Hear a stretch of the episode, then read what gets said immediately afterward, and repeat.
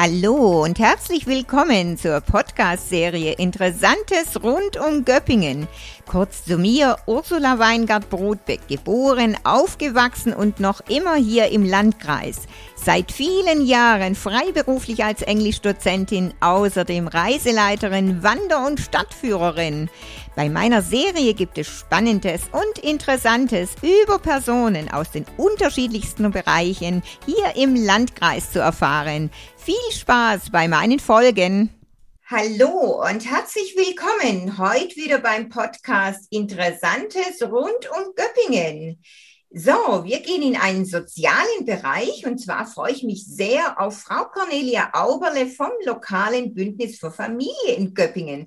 Hallo, Frau Auberle. Hallo, Frau Weingart-Brotbeck. Ich freue mich auch sehr, heute in Ihrem Podcast dabei zu sein und über unser Bündnis für Familie aus Göppingen zu berichten.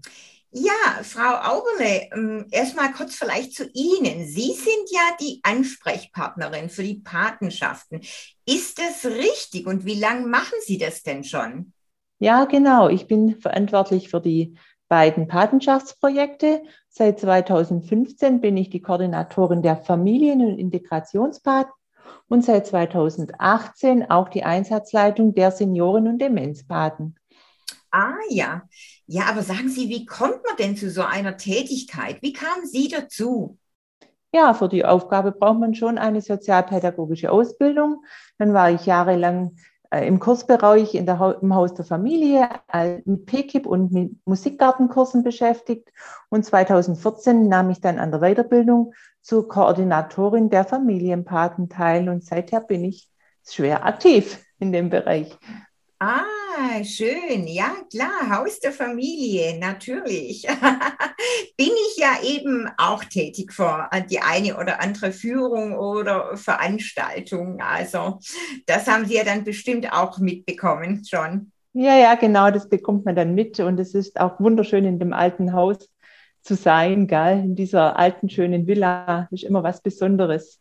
So ist es. Das kann man wirklich sagen, ja. was ganz Besonderes. Und ähm, ja, ja, 2006 ähm, gab es ja eine Initiative ähm, des Göppinger Familienrats und des Arbeitskreises Soziales. Und dann ist ja daraufhin das lokale Bündnis für Familie Göppingen ins Leben gerufen worden. Also das sind ja jetzt schon äh, 15 Jahre. Ähm, kennen Sie denn noch die Initiatoren von damals? Ja, genau. Dieses Jahr konnten wir das 15-jährige Jubiläum eigentlich feiern. Die Initiatoren damals waren der Dr. Matern, er war Chefarzt in der Klinik am Eichert, und der Dr. Dees, er war damals der Rektor am Freihof-Gymnasium. Und vom, damals war es vom Bundesfamilienministerium kam der Aufruf, lokale Bündnisse zu gründen. Ah ja, und okay, und, und das heißt, ist einer, ähm, soweit ich weiß, ist ja der Dr. Martin, ist ja auch schon betagt, ähm, der, er ist jetzt nicht mehr äh, Vorsitzender, ja. Nein, der Dr. Matern war bis 2013 Vorsitzender vom lokalen Bündnis, aber er ist bei jedem Jahresessen noch dabei und zeigt immer noch großes Interesse an der Bündnisarbeit. Und seit 2013 ist der äh, Nachfolger vom Dr. Matern ist der Pfarrer Walter Scheck. Ja, richtig. Walter Scheck, den kenne ich ja selber auch recht gut. Genau. Und ich glaube, er macht das auch ähm, mit, ähm, ja, mit Leib und Seele oder ist er auch ähm, gerne dabei. Und der Dr. Dees ist ähm, immer noch dabei.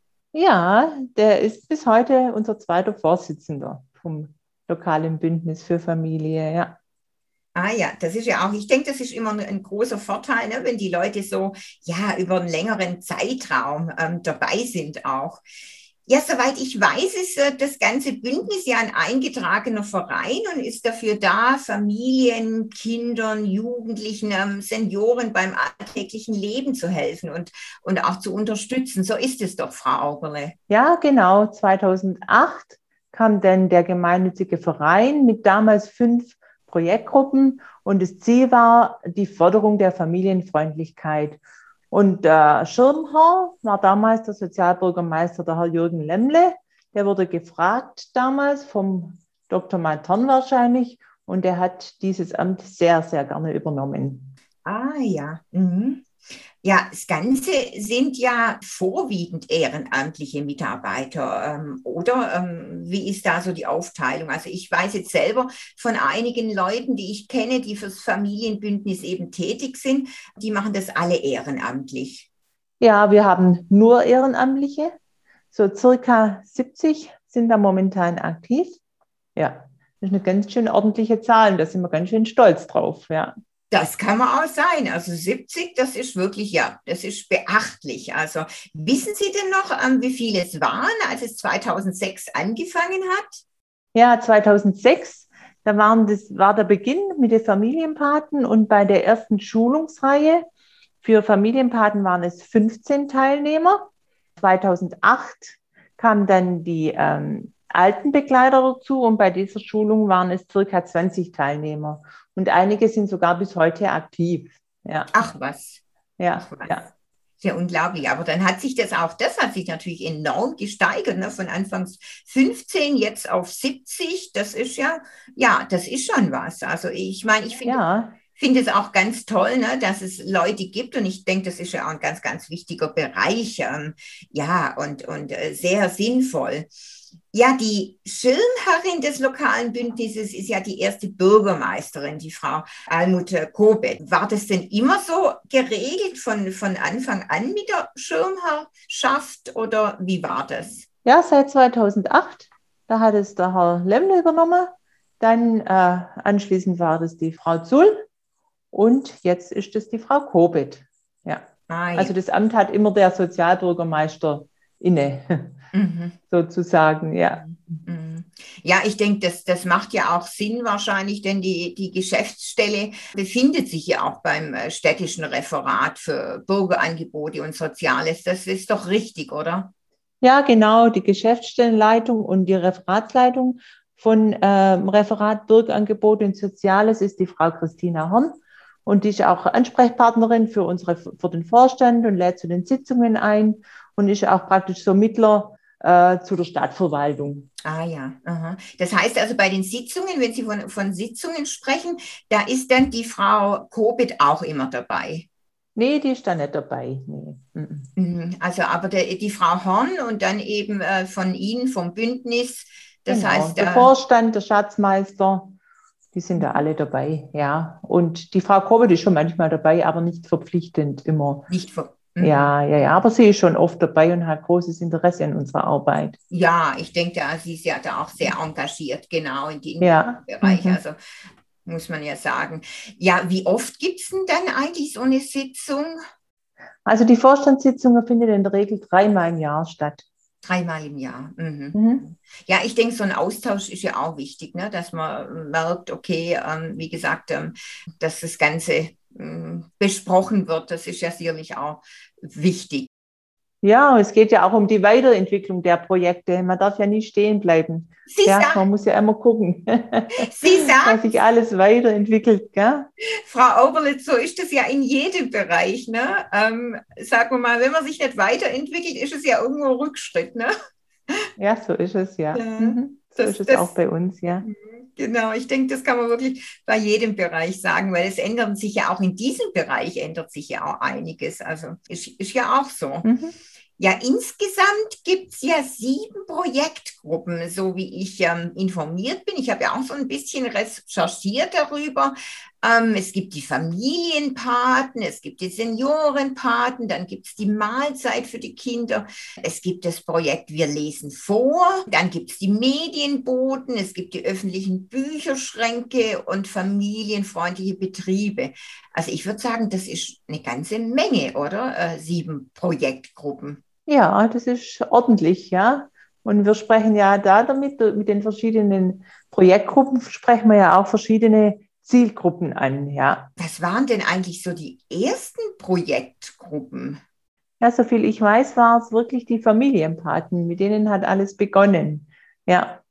Mhm. Ja klar, es hat sich also solche Sachen wie mit Medienboten, das ist ja, glaube ich, noch nicht äh, so lange, oder? Was waren so hm, der Bereich, der erst in letzter Zeit dazugekommen ist? Ja, das sind wirklich, so wie Sie es jetzt gesagt haben, das sind wirklich die, äh, die Medienboten. Also die Medienboten, sagt man immer, die machen den Bücherbeinen. Und dieses Projekt betreut der Herr Heiko Proft. Das heißt, die Ehrenamtlichen bringen Bücher, Hörbücher, Hörspiele und so weiter in Absprache an, zu den Senioren nach Hause, äh, lesen vor, besprechen Inhalt über die Bücher und dann bringen es die Medienboten wieder zurück. Ja, und ein neues Projekt, das ist, glaube ich, unser neuestes, sind die öffentlichen Bücherschränke.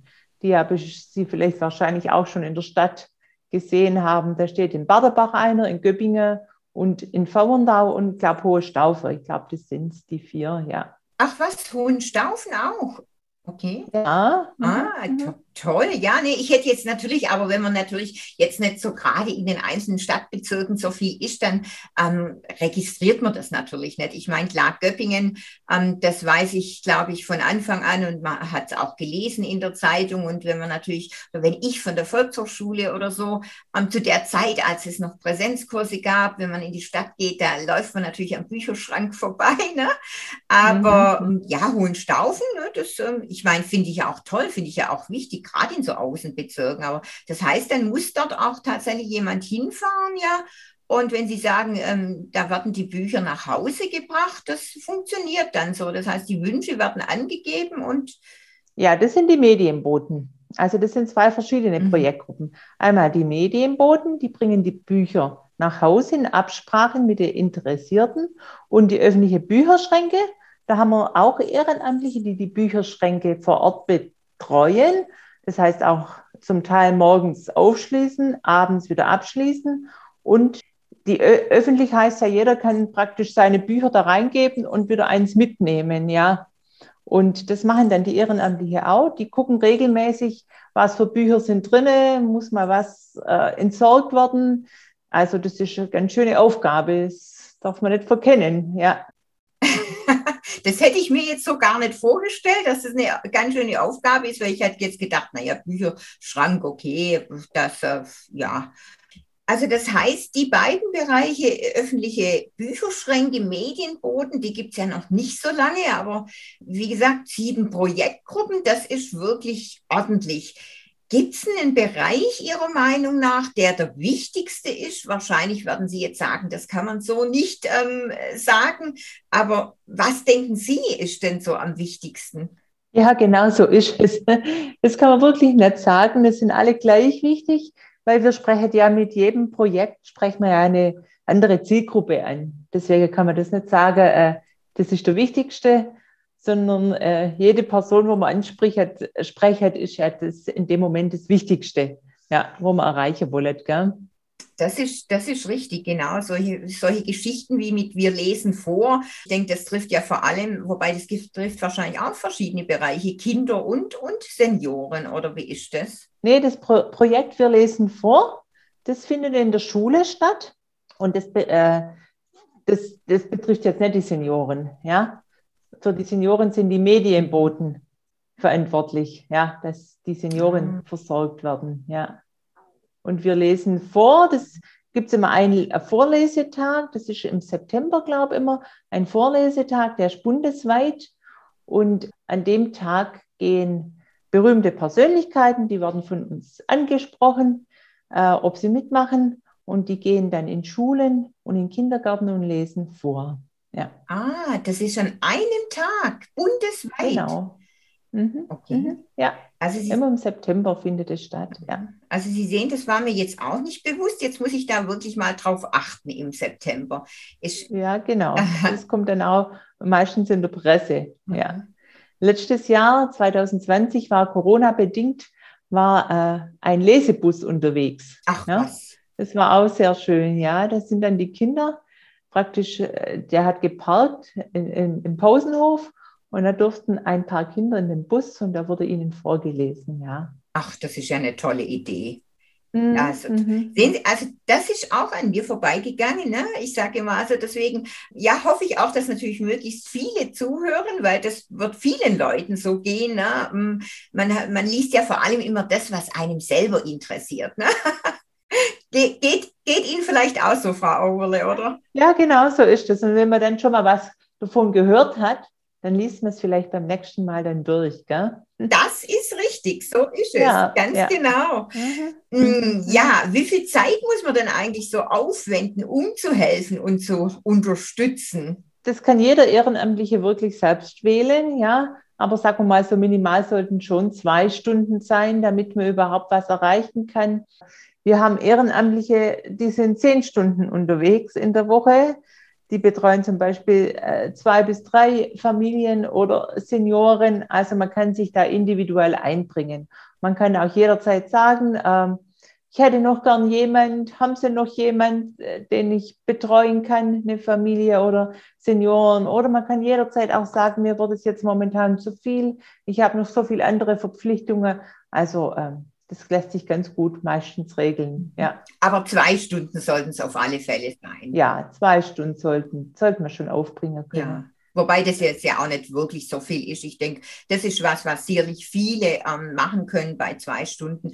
Zehn, das ist natürlich schon wieder ähm, ja, ein anderer Zeitrahmen. Das können sicherlich nicht so viele nebenher machen. Ja. Ähm, mhm. Von dem her, aber ich denke auch, ähm, alles nützt, ne? Je, jeder Einzelne und, und äh, jeder so ganz individuell, wie man natürlich ähm, Zeit hat. Ganz klar. Mhm. Ja, wie funktioniert aber das Ganze? Also das heißt, kommen da die Leute auf Sie zu, Frau Auberle und sagen, ja, ich möchte ehrenamtlich unterstützen oder wo finden sich dazu die Leute?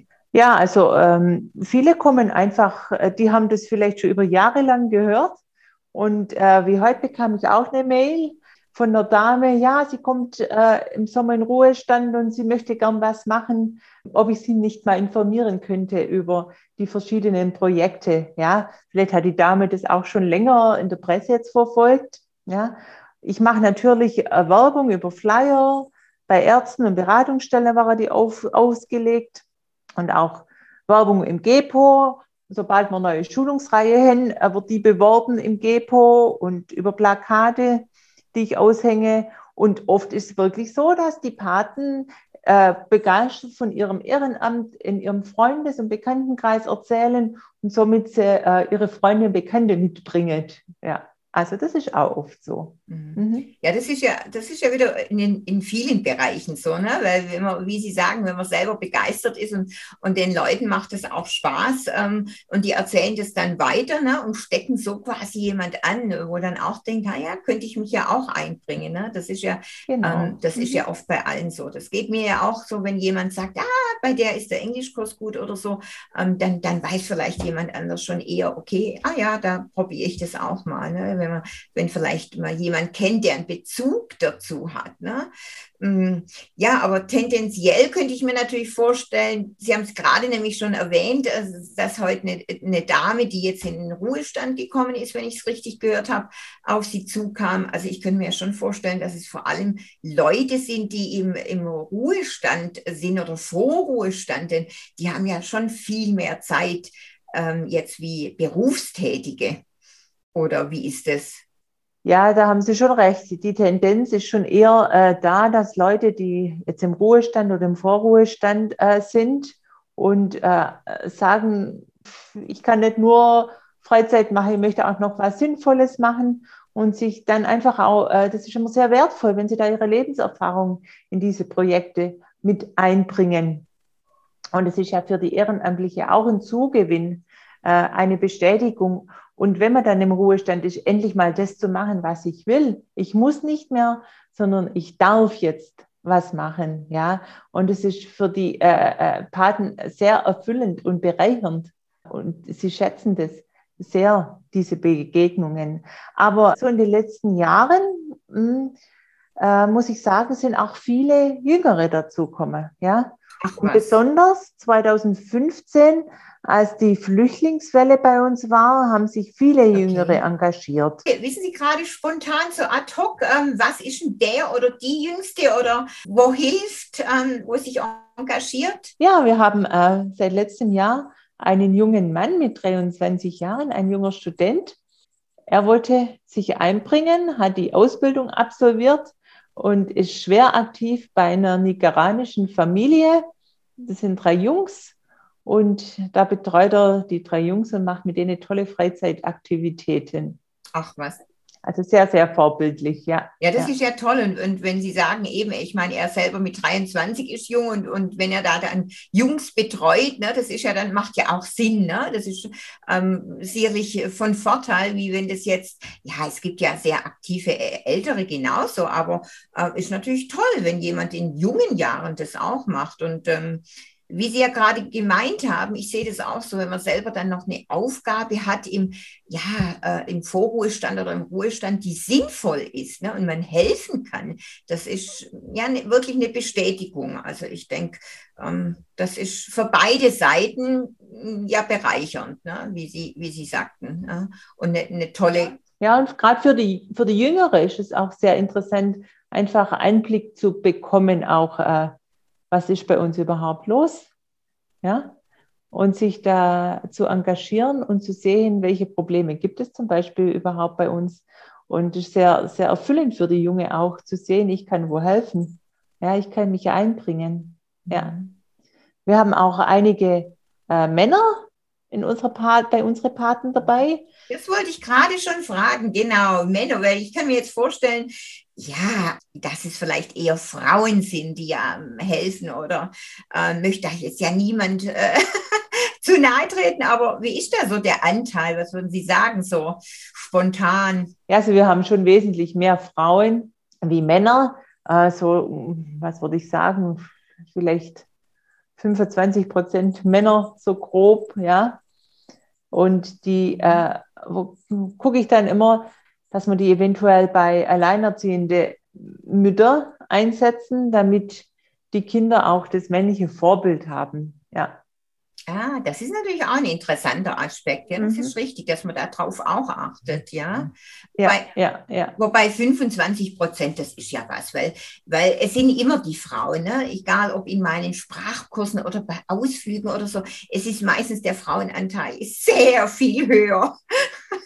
Ja, das stimmt, das stimmt, ja. Die Männer trauen sich vielleicht auch nicht so, ja, weiß nicht. Ist äh, so ein Bereich, mhm. ja, aber viele sagen dann, ähm, ich möchte das jetzt einfach auch, wenn ich in Rente bin, in diesem Bereich nochmal aktiv werden. Ja, wenn jetzt zum Beispiel auch die, die Enkelkinder weiters entfernt wohnen und sie nicht ständig wöchentlich Kontakt dazu haben, sagen sie, okay, ich betreue hier eine Familie, die hier vielleicht keine äh, Großeltern haben und übernehme die Patenschaft für eine Familie. Gell? Das haben wir auch schon öfters gehabt, ja. Ja, das ist richtig. Oder bei manchen vielleicht, wo, wo ähm, sehr schnell oder plötzlich oder sehr früh dann auch die Frau verstirbt, ähm, wo vielleicht manche sagen, ach ja, ich möchte jetzt gar noch irgendwelche anderen, ähm, ja, sinnvollen Aufgaben haben, ist das ja vielleicht auch eine tolle Geschichte, ne? wenn dann so ein das wegbricht. Also, naja, gut, dann Frau Auberle, dann machen wir jetzt doch hier mit einem Aufruf. Also Männer. ja, ihr seid alle herzlich willkommen bei uns als Familienpate.